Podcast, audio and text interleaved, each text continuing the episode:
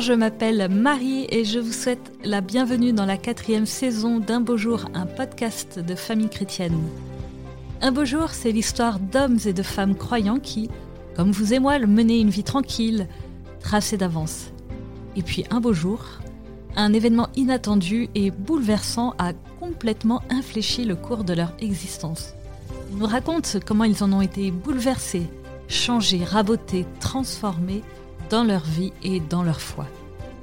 Je suis sûre que vous serez comme moi édifiés et enrichis par ces récits livrés le cœur et l'âme grands ouverts.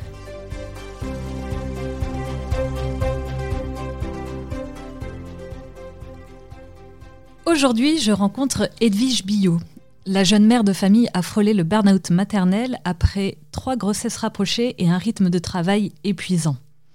L'arrêt brutal et nécessaire de toute activité pour récupérer de son immense fatigue accumulée a été salvateur et l'occasion d'un tournant de vie inattendu. Elle écrit un peu de son histoire dans un roman La vie est un ballet, on ne le danse qu'une fois, et je la remercie de venir la raconter sans filtre à mon micro. Bonjour Edwige. Bonjour Marie. Alors merci beaucoup pour euh, votre présence au micro d'un beau jour. Merci à vous de m'avoir invité. Alors pour commencer, euh, c'est l'habitude ici. Est-ce que vous pourriez me présenter euh, l'objet symbolique de votre histoire que vous avez apporté Alors j'ai apporté une montre, puisque euh, la montre symbolise bien l'état dans lequel j'étais à ce moment-là de cette histoire. C'est-à-dire que ma vie était réglée, comme du papier à musique. j'ai passé mon temps à courir après l'heure. Euh, après une journée de travail, euh, j'avais euh, les yeux rivés sur ma montre pour pouvoir être à l'heure chez moi après une heure de transport. Voilà. Donc ma vie n'était devenue que logistique. Alors vous allez nous, nous, raconter ça, une vie rythmée par la montre, une course contre la montre, tel le lapin d'Alice au pays des merveilles. Et qu'est-ce qui vous a conduit aujourd'hui donc à, à, ralentir et à ne plus avoir l'œil rivé sur cette montre? Alors, mais pour remettre les choses dans leur contexte, est-ce que vous pourriez nous dire dans, quel genre de famille vous avez grandi? Quelles sont les valeurs que vos parents vous ont euh, transmises? Alors, j'ai grandi dans une famille euh, où nous étions euh, deux filles à la campagne. j'ai été très assez rapidement pensionnaire, donc à l'âge de 11 ans, ah ce qui était très courant finalement à la, campagne, puisque ah il n'y avait pas de collège euh, à côté. Exactement, étant fille d'exploitants agricoles, euh, voilà, il n'y avait pas de collège à proximité, donc euh, j'étais pensionnaire à Chartres. voilà, donc une famille de tradition catholique. Voilà, une enfance au vert et plutôt, plutôt paisible, quoi mais j'imagine que les, exploitants agricoles travaillent dur. Euh, j'imagine que la, valeur travail était importante à la maison. Vous avez hérité de, cette valeur euh, travail, j'imagine? Oui, c'est vrai. D'ailleurs, j'en parle dans, dans, le livre. Euh, c'est vrai que bah, j'ai toujours vu mon père travailler dur et nous inciter à travailler euh, beaucoup. Euh, euh, il nous a transmis le sens de l'effort, et ma mère aussi d'ailleurs. Mm. Et donc c'est vrai que c'est vrai que je pense que cette volonté que, dont j'ai hérité dans le travail peut trouver sa source dans, dans mon enfance. Et quel était donc votre but Quelle était votre volonté d'études? Vous vouliez faire quoi dans, dans, la vie? mon but, c'était. Bah, j'aimais bien l'école. Euh, j'étais assez, on va dire, euh, scolaire. Euh, j'avais envie de faire des études. J'ai été poussée aussi pour ça. Voilà, et donc assez naturellement, après le, le collège, donc je suis allée. j'ai fait mes études à Paris, pensionnaire mmh. également, et puis après j'ai fait du droit et ensuite une école de commerce. Donc voilà. Ah oui, une, une voie royale, l'école de commerce. Euh, vous avez réussi tout cela et euh, donc quel a été votre métier au bout de, ce parcours? Alors au bout de ce parcours, euh, j'ai rejoint le métier des ressources humaines,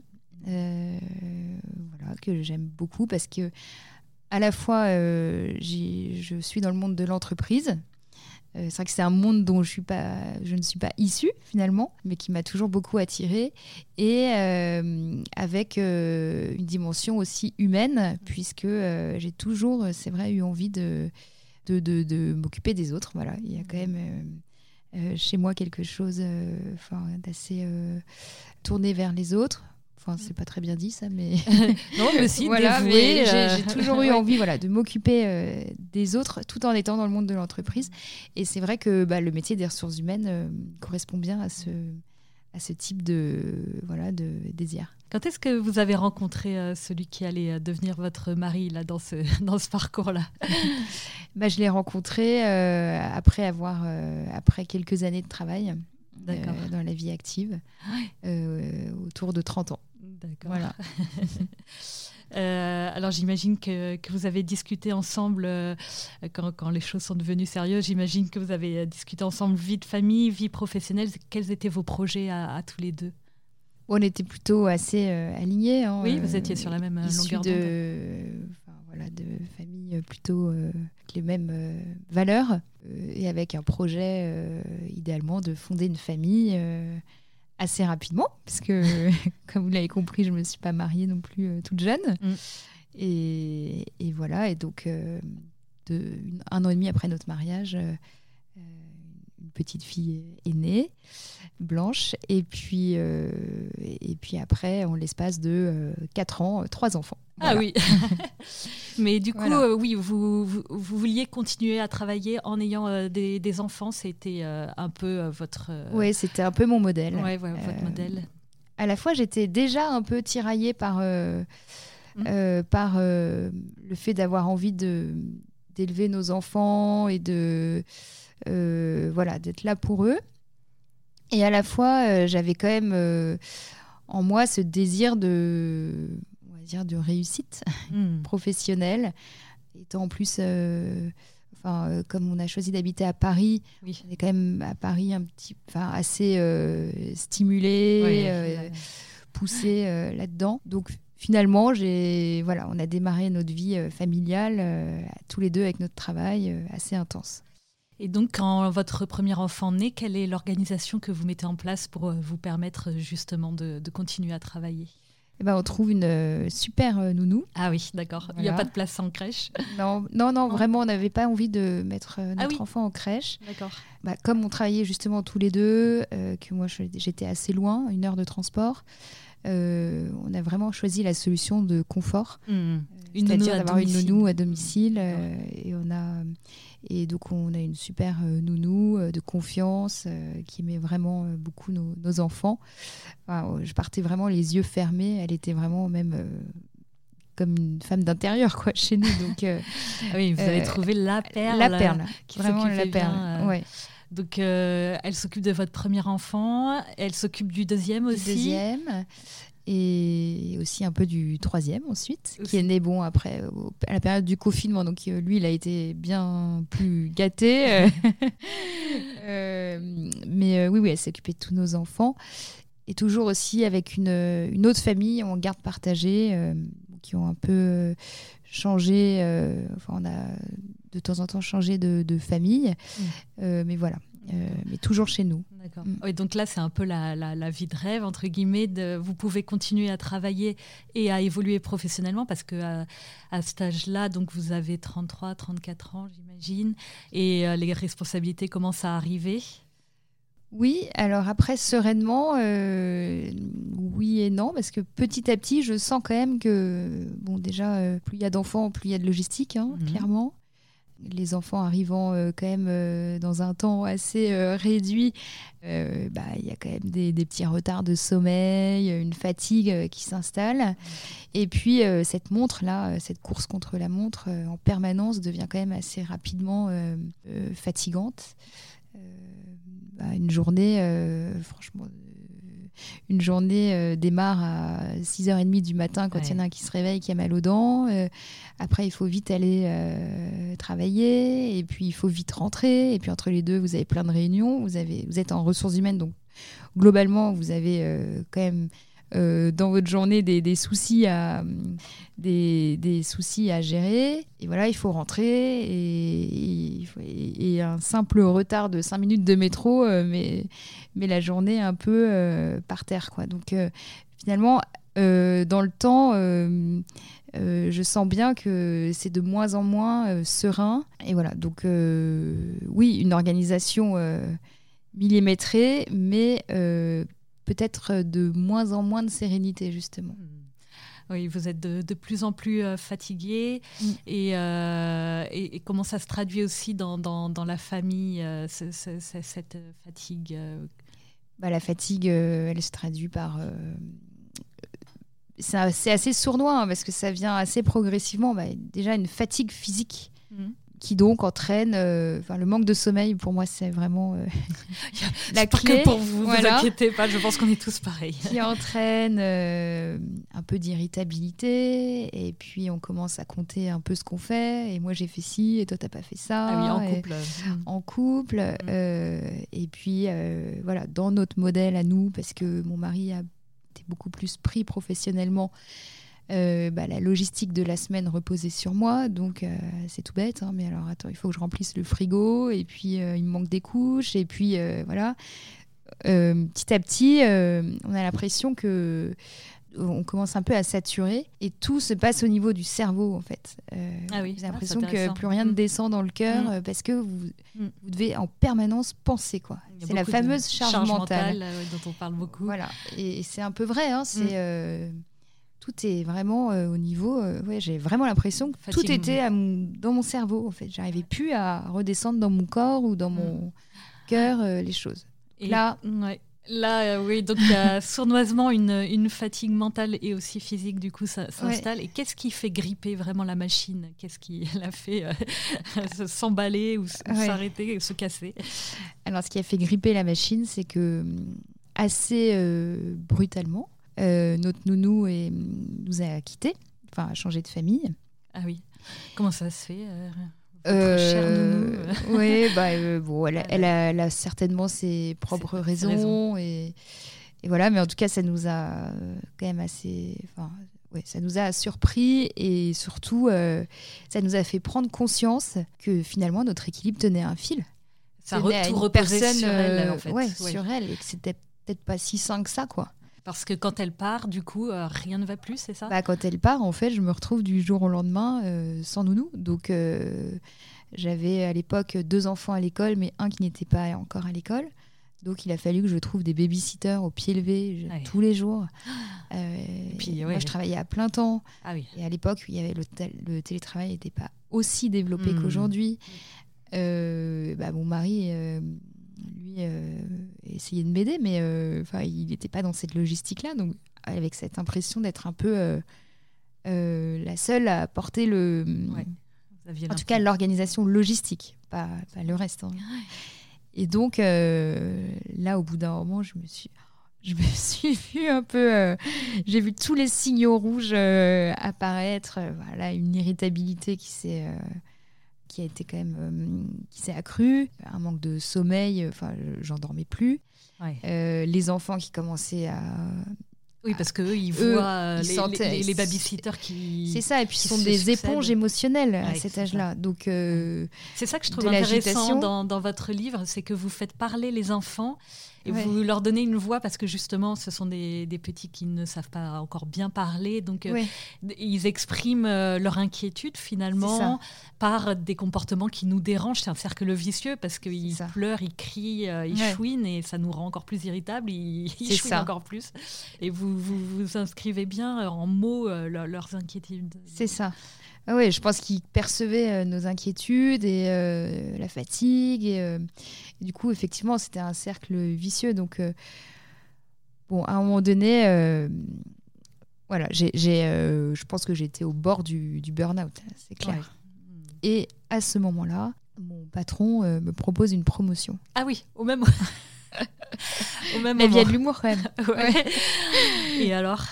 Et alors, bah là, mon mari m'encourage, mais vas-y, c'est génial, etc. Votre mari se rendait pas compte euh, de, la situation Je pense qu'il se rendait compte euh, parce que lui aussi le, subissait. Ouais.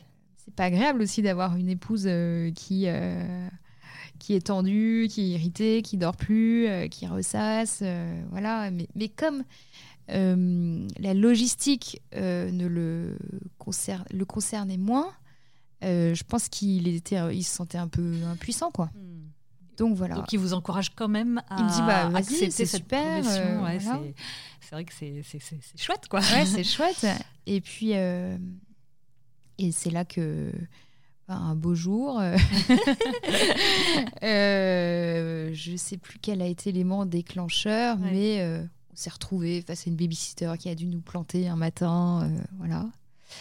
Et là, je lui ai dit Attends, mais. Et, et, mon mari me dit Mais pourquoi tu prends pas, c'était la période du Covid, un temps partiel où... Je dis Mais attends, mais. Enfin, c'est complètement incohérent. D'un côté, prends une promotion et de l'autre, prends le temps partiel. Enfin, il y a un moment donné, on est complètement bah, c'est complètement illogique. Ouais. Et donc là, ça a été le, le un peu un point d'arrêt. Là, je me suis dit, la euh, prise de conscience. C'est bon là. Enfin, c'est, c'est, on va, on va craquer quoi. Ça mm. c'est plus possible. Il y a quelque chose qui tourne plus rond. Mm. Et donc, euh, euh, bah, mon mari gentiment m'a proposé d'aller passer quelques jours au vert. Ah. où je garde les enfants, on va te reposer parce que ah, c'est vrai que quand vous n'êtes pas bien, il n'y a plus rien qui rentre. Enfin, oui vous ne pouvez plus raisonner euh, de, façon manière, logique. de façon logique. Euh, vous êtes complètement euh, submergé par les émotions et voilà, je ne pouvais plus prendre de recul. C'était plus mmh. possible. Donc vous allez vous reposer quelques jours. Donc je vais me reposer au vert. Dans un endroit particulier? Oui, bah là on peut le dire puisque je ne le dis pas dans le livre, puisqu'on est dans votre émission. Donc je suis allée à l'île Bouchard. D'accord. Et l'île Bouchard, euh, à l'île Bouchard, la Sainte Vierge est apparue euh, et elle a dit qu'elle donnerait beaucoup de bonheur aux familles. Mmh. Comme c'est pas très loin de là où on était, euh, voilà. Donc je me suis dit bon, de toute façon là, je suis plus capable de rien. Je vais à l'île Bouchard et maintenant c'est le bon Dieu qui va faire le boulot parce que moi c'est bon là. oui, je voulais, je voulais savoir justement comment vous viviez un peu dans la foi euh, toute cette période-là. Là, vous vous êtes dit, il n'y a plus que le Seigneur qui puisse... Ouais, là, euh, j'avoue que alors j'ai une foi euh, assez profonde. je pense que ça m'a toujours aidé. Mais dans ces périodes-là, quand même, quelque part, je n'avais pas de cœur à cœur avec Dieu. C'était dans la tête aussi. Ouais, c'est pareil. pareil. Bah, de toute façon, quand on n'a même pas le temps de Enfin, franchement, euh, mon seul, euh, mes seuls moments de, de tranquillité, c'était euh, quand je prenais ma douche 5 minutes, quoi. Enfin, voilà. Donc, Les mamans se reconnaîtront. voilà. À la messe, vos enfants courent partout. honnêtement, honnêtement c'est difficile quand même. Hmm. Et donc, bon, là, je me suis dit, je vais aller faire une petite retraite ou me reposer près du bon Dieu. Et donc, euh, l'île Bouchard. Et là, j'ai rencontré, dans mon livre, euh, je parle d'un coach de vie, mais il se trouve que j'étais à la messe et je me suis dit, tiens, euh, je vais aller me confesser. Ça fait un bail aussi. Mm. Espérant que le prêtre me dise, me donne une solution toute faite. voilà, et que je reparte avec la bonne recette. Et, voilà. et donc, pendant la confession, bah, il m'écoute, etc. Et sans trahir aucun secret. Hein. Et euh, il me dit, mais en fait, vous êtes juste euh, épuisé. Enfin, c'est pas une confession, quoi. Vous la parole de bon sens. Ça. Vous êtes, je sais pas, enfin, vous n'êtes pas en train de me raconter des péchés ou quoi. Vous êtes juste épuisé. Ah. Et euh, qu'est-ce que ça Alors j'attendais qu'il me dise, qu'il me dise quelque chose. Et c'était un prêtre de la communauté de l'Emmanuel. Donc je pense qu'ils sont assez habitués. Hmm. à voir des, des, familles et des femmes un peu au bout du rouleau, quoi, dire ce qui était. Et il me dit bah écoutez, euh, je vais pas vous donner de solution toute faite. Euh, ah zut, intérieurement, je me dis bon, c'est euh, il y a autant de femmes que de, de, choix de vie en fait. c'est à vous de de trouver quel quel va être le bon équilibre. Il y a des femmes qui ont besoin de travailler, d'autres non. voilà, vous vous avez simplement à vous poser, euh, je vous invite simplement à vous poser trois questions. Ça, ça m'est resté. Ah oui Qu'est-ce qui est bon pour vous? Hmm. Déjà, vous n'êtes pas euh, maso, quoi. Enfin, à un moment hmm. donné, on a besoin aussi de, on a nos propres besoins et hmm. ce qui est important, c'est d'être bien soi-même. Qu'est-ce qui est bon pour vous? Qu'est-ce qui est bon pour votre mari? Et euh, qu'est-ce qui est bon pour votre famille? Vous réfléchissez aux trois et voilà, dans la confiance. bon, je ressors quand même assez soulagée d'avoir euh, évacué euh, cette tension. Hmm. Et, et puis pendant ces quelques jours, j'essaie de, de me poser cette question. voilà, je, je, me pose ces trois questions. Et, et voilà, et, mon mari, mes enfants viennent nous rechercher, me rechercher à l'île Bouchard. Euh. Vous trouvez du coup la, réponse à ces questions pendant ces quelques jours? Ça, commence à mûrir, mais ça commence. Hein. Euh, mais il y a quand même une fatigue aussi, euh, donc je, dors, je, me repose, je, je, débranche quoi. Vous mon cerveau à débrancher de la logistique, ça fait du bien. Hmm. Et puis une fois que tout est débranché, que, enfin, hmm. c'est c'est la première étape, quoi. Je, je commence à pouvoir euh, réfléchir, quoi. Hmm. et voilà euh, de retour euh, à la maison. Mais voilà de retour à la maison. ouais, c'était assez court, hein, trois jours. Ouais, c'est pas beaucoup. Hein, c'est pas non plus. mais bon, ça a quand même fait du bien. Et puis on prend ce qu'on peut aussi, quoi. ouais, ouais.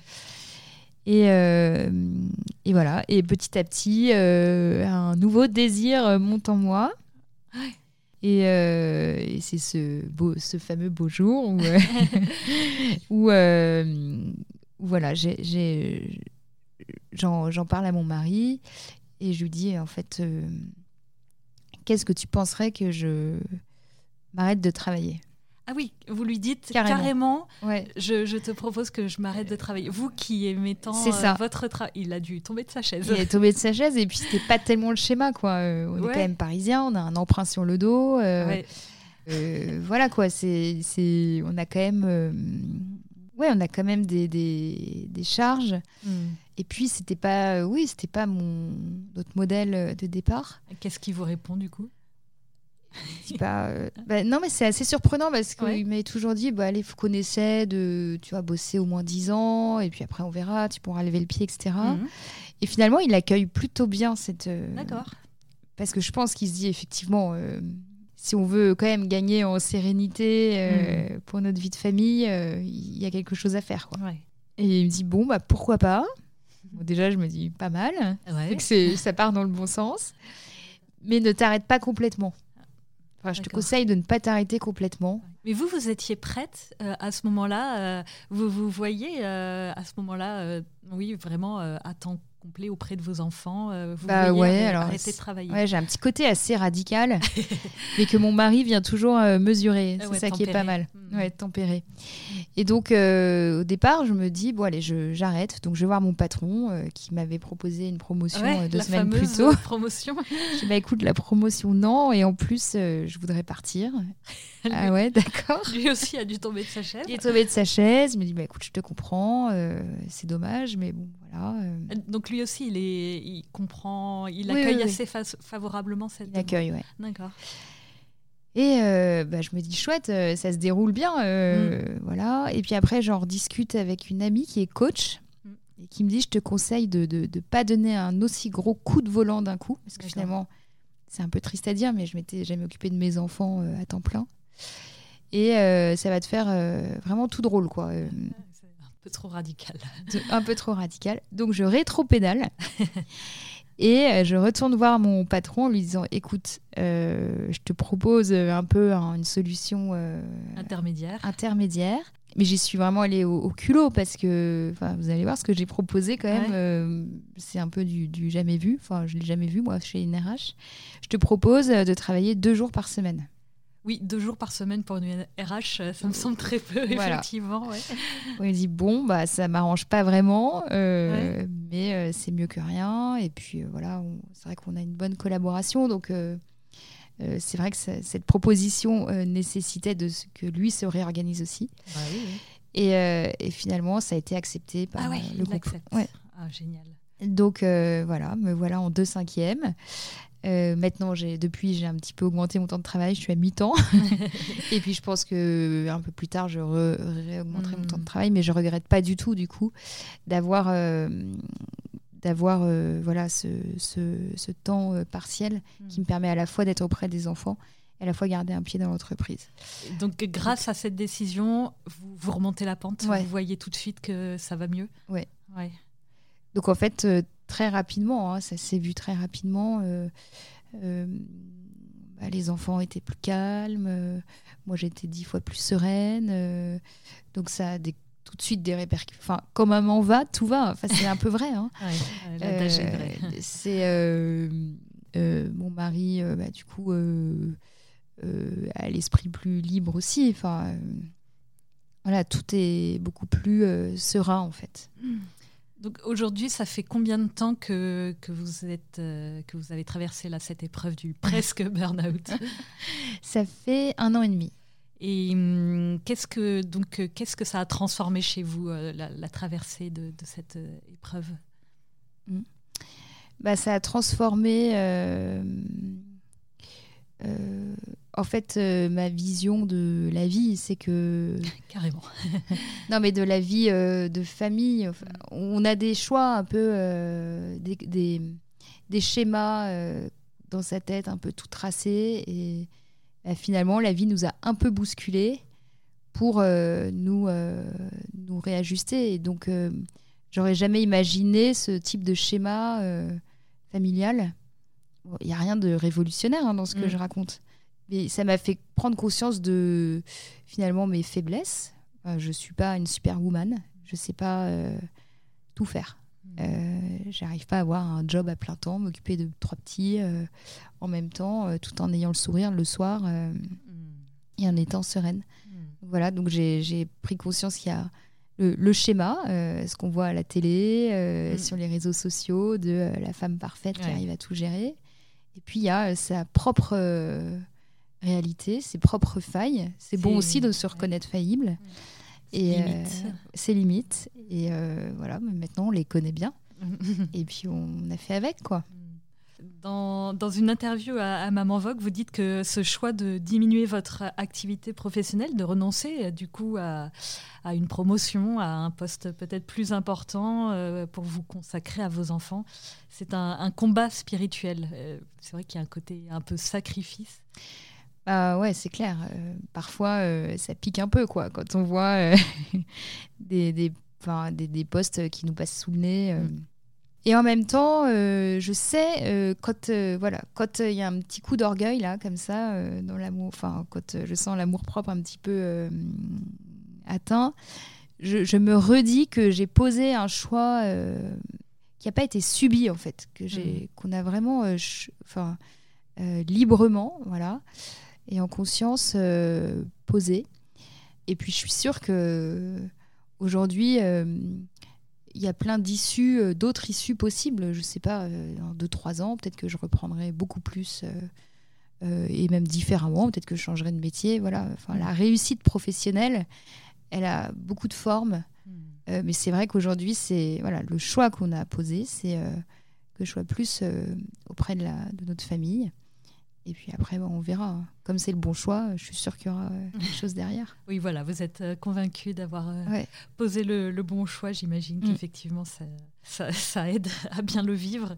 Est-ce que vous avez mis en place des garde-fous pour que cette situation d'épuisement ne, ne, se reproduise plus? Bonne question. non, pas vraiment. Parce que c'est vrai que c'est pas parce qu'on est à mi-temps et auprès de ses enfants qu'on n'est pas non plus fatigué. Hein. Il y a mm. des périodes où c'est un peu casse-pied. C'est pas c'est pas aussi valorisant de regarder ses enfants jouer au parc sur un banc que, que euh, d'aller travailler. Donc euh, il y a des moments un petit peu qui sont pas toujours très drôles. Bah, mes garde-fous, c'est que bon, pour avoir vécu des choses un peu plus difficiles, je sais, euh, on arrive à voir quand les signaux rouges commencent à clignoter, quoi. Mm. Donc on a, j'ai appris à je suis en RH, donc euh, j'en ai vu des gens euh, euh, malheureusement en situation d'épuisement. Donc vous connaissez bien le. Voilà, donc j'essaie de faire du sport, d'avoir des petits moments pour moi. C'est ça que je me posais aussi comme question. Vous avez beaucoup évoqué la tête, la prière qui était dans la tête, la, charge mentale qui était dans la tête mm. et coupée du corps. Est-ce que vous avez réussi à redescendre dans, dans, dans votre cœur et votre corps? Oui, oui. oui. Oui, bah, étant beaucoup plus disponible euh, dans ma tête, moins, moins de pression, quoi. Mmh. Oui, oui. Bah, j'essaie de faire du sport euh, régulièrement. Ça fait du bien. Ça fait du bien euh, d'avoir mes petits moments à moi, de ne pas être que dans le don, mmh. mais aussi de me retrouver. Et puis, et les enfants, depuis, ont grandi aussi. Et ça joue euh, quand même. Enfin, ils, sont, ils deviennent un peu plus euh, autonomes. Pas ils ont quel âge là aujourd'hui? Ils ont 7, 6 et 3 ans. Mmh, oui, sorti de la période 0-3 ans. C'est ça, on est sorti du tunnel. D'accord. Euh, alors, quel conseil justement, euh, vous qui avez vécu ça, euh, vous donneriez à quelqu'un qui est, qui est dans le rouge, une maman qui est épuisée pour éviter de, plonger complètement dans le burn-out? Qu'est-ce que vous lui diriez? Je pense que déjà, de ne pas rester seule, à mon avis, c'est le, le, conseil de pouvoir parler à quelqu'un de confiance ou même d'extérieur pour demander de l'aide. C'est hyper important de ne pas s'isoler dans sa souffrance, si je peux dire. Et euh, le deuxième conseil euh, qui, moi, m'a sauvé, c'est que, en fait, quand euh, on n'arrive plus à réfléchir, quand on est trop focalisé sur son problème, ça, ça vaut un peu pour tout, hein, c'est de prendre du recul, donc de changer d'air. Hmm. Partir ailleurs, Partir se reposer. ailleurs. Franchement, il faut savoir, tant pis, quoi. Même si ce ne sera pas bien fait pendant trois jours, même si vous retrouverez votre appartement en bazar ou quoi confier les enfants. Alors, c'est pas toujours possible, hein, je le sais, mais euh, ça, c'est le plus grand cadeau euh, hmm. qu'on puisse se faire, c'est de changer d'air. quoi. Hmm. c'est rien qu'une deux jours, une journée ou deux, ça peut faire du bien de, de voir autre chose. Parce que on se dit après, ah oui, je prends du recul. Hmm. Voilà, pas rester le nez sur euh, son problème. Mais c'est vrai que c'est pas toujours évident. Ça, de s'offrir ce luxe. C'est un grand cadeau que votre mari vous a fait à ce moment-là, de, de, de, vous permettre ça. Ouais. Donc on en appelle à tous les maris ouais, c'est ça. d'offrir à leur épouse. C'est ça, qui généralement iront voir leur mère. Eux, ils seront aidés pendant trois jours. bah, pourquoi pas, si ça peut permettre à l'épouse de, se reposer. pas de souci. Alors, est-ce qu'il y a un livre qui, qui vous a rejoint dans, dans, votre épreuve et que vous voudriez euh, recommander?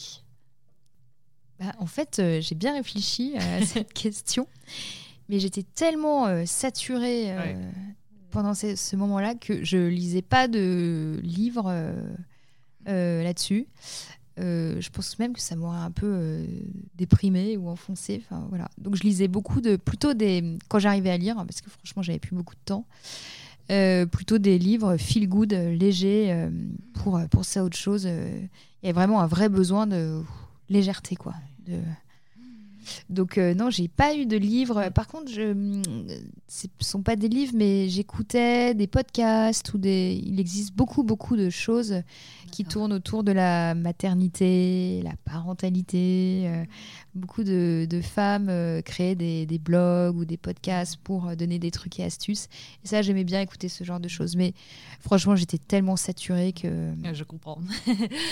et puis les conseils, les bons conseils dans ces moments-là. Oui ah oui, c'est vrai. Euh, c'est pas forcément. Euh, ça, c'est un conseil que je peux donner à l'entourage. On évite les conseils. Hmm. Parce que c'est vraiment dans l'action. Hmm. C'est plutôt en disant Attends, je te prends tes enfants euh, deux jours, plutôt que tu devrais faire ci, tu devrais faire ça. Là, c'est bon, quoi. C'est ça marche pas du tout. Je comprends très bien. Bah, du coup, votre témoignage pourra aider certainement d'autres d'autres femmes comme d'autres vous ont aidé. Alors, quelle est euh, votre prière préférée et où celle qui vous a rejoint dans, votre épreuve? Euh, bah alors, je suis assez, euh, je suis très, je suis très mariale.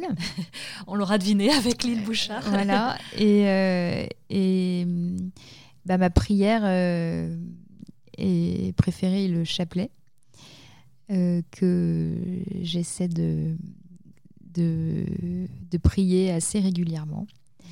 Euh, voilà, plusieurs fois par semaine. Donc c'est vraiment la prière qui me guide depuis, euh, depuis euh, ouais, de longues années. Vous voyez vraiment la Vierge Marie prendre soin de vous en, tant que maman, elle qui a connu euh, aussi les tracas de, la vie de famille. Est-ce que vous pourriez nous dire du coup bah, cette prière du, du, Je vous salue Marie? Eh Oui, je vous salue Marie, pleine de grâce. Le Seigneur est avec vous. Vous êtes bénie entre toutes les femmes et Jésus, le fruit de vos entrailles, est béni. Sainte Marie, Mère de Dieu, priez pour nous pauvres pécheurs, maintenant et à l'heure de notre mort. Amen. Merci. On le dédie à toutes les mamans qui nous écoutent. Voilà. Euh, si vous aviez, euh, ma dernière question, c'est si vous aviez le, Christ en face de vous, là, ce, ce moment-là. c'est un peu impressionnant, mais Que lui diriez-vous aujourd'hui vis-à-vis de votre épreuve? Eh ben, je lui dirais, j'ai confiance en toi. C'est un très beau dernier mot pour clore ce témoignage. Un grand merci, Edwige. Ben, merci à vous, Marie. C'était un vrai plaisir aussi d'échanger avec vous. Merci beaucoup. Merci de nous avoir écoutés. J'étais très heureuse de recevoir Edwige et je la remercie d'avoir donné son témoignage sur ce sujet encore trop tabou du burn-out maternel. N'hésitez pas à partager ce podcast autour de vous, surtout à ceux qui ont le plus besoin d'être réconfortés dans leur chemin de foi. Et n'hésitez pas à nous rejoindre sur nos réseaux sociaux, les podcasts de FC. Si vous avez aimé ce témoignage, découvrez chaque semaine une rencontre avec un témoin touché par la grâce dans le magazine Famille chrétienne. Enfin, ceux qui nous écoutent via iTunes ou Apple Podcast, si vous pouviez mettre une note de 5 étoiles, cela permettrait au podcast de remonter dans les recommandations et de le faire connaître à plus de monde. Un grand merci et à dans 15 jours pour un nouvel épisode.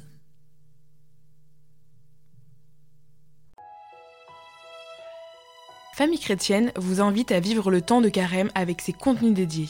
Articles, podcasts, vidéos, newsletters vous aideront à méditer et à vous recentrer sur l'essentiel. N'attendez plus et abonnez-vous au magazine à partir de 2,90€ par mois. Rendez-vous sur boutique.famillechrétienne.fr.